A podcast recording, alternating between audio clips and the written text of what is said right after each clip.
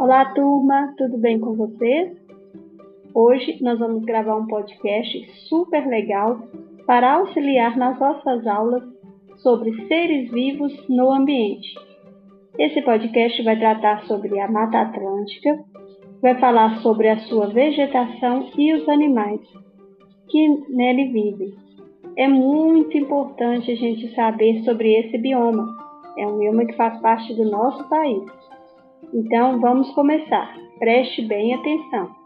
A Mata Atlântica é uma formação vegetal que está presente em sua grande parte na região litoral brasileira. Ela apresenta uma riquíssima biodiversidade.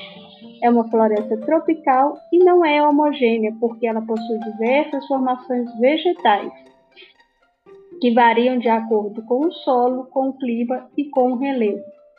Bom, a, a, a paisagem da floresta da Mata Atlântica ela pode ser dividida em três níveis, que são chamados de estratos.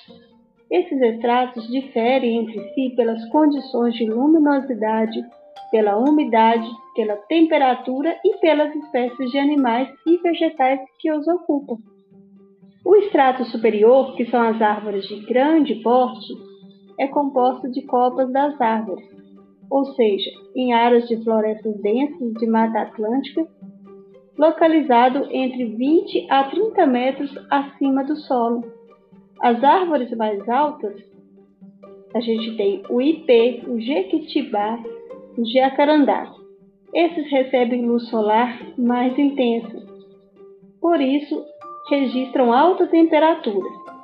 Os animais que vivem nas árvores de grande porte são os tucanos, papagaios, aves de rapina e macacos da espécie muriqui. Todos esses vivem nesse estrato superior. Já no estrato médio ou intermediário, também como é conhecido, ocupa uma faixa de 5 a 20 metros de altura e recebe menos luminosidade do que o estrato superior.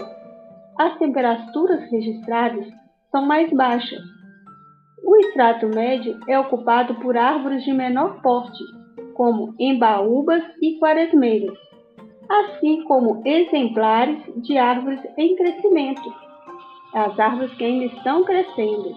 Nos galhos dessas árvores vivem aves como o beija-flor e a jacutinga, além de mamíferos como o esquilo e a cutia, que também descem ao solo. Já nos estratos inferior, é formado por plantas de pequeno porte, que são no máximo de 5 metros de altura do solo, como os pequenos arbustos, as ervas, gramíneas e plantas jovens, que irão compor outros estratos quando crescerem. Esse é o estrato que recebe a menor quantidade de luz e onde as temperaturas são mais baixas. É também o estrato onde existe maior umidade, já que o vapor de água que as plantas transpiram e que se desprende do solo tem mais dificuldades para se dispersar. As plantas que sobrevivem mais próximo ao solo geralmente possuem folhas maiores, que lhes aumenta a superfície de captação da luz. Dentre os animais que vivem no extrato superior, perto das plantas de pequeno porte, a gente tem as antas, as capivaras, as onças pintadas, os jacarés, de papo amarelo, largatos, aranhas, formigas, minhocas, caracóis. Todos esses vivem junto ao solo. Alguns deles entram em rios e lagos. É muito importante a gente saber também, turminha, que cada animal habita o local onde as condições de luminosidade, temperatura e umidade são lhe adequadas. Cada animal também habita o local onde encontra alimento, consegue abrigar-se de predadores e pode proteger os seus filhotes. Gente, é muito importante a, mata, a floresta da Mata Atlântica aqui para o nosso país, porque ela possui uma grande riqueza natural, são a fauna e a flora.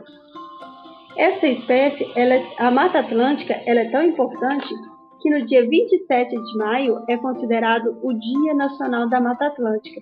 Por isso, vamos preservar a nossa natureza, a nossa riqueza natural, florestas, campos e outros biomas.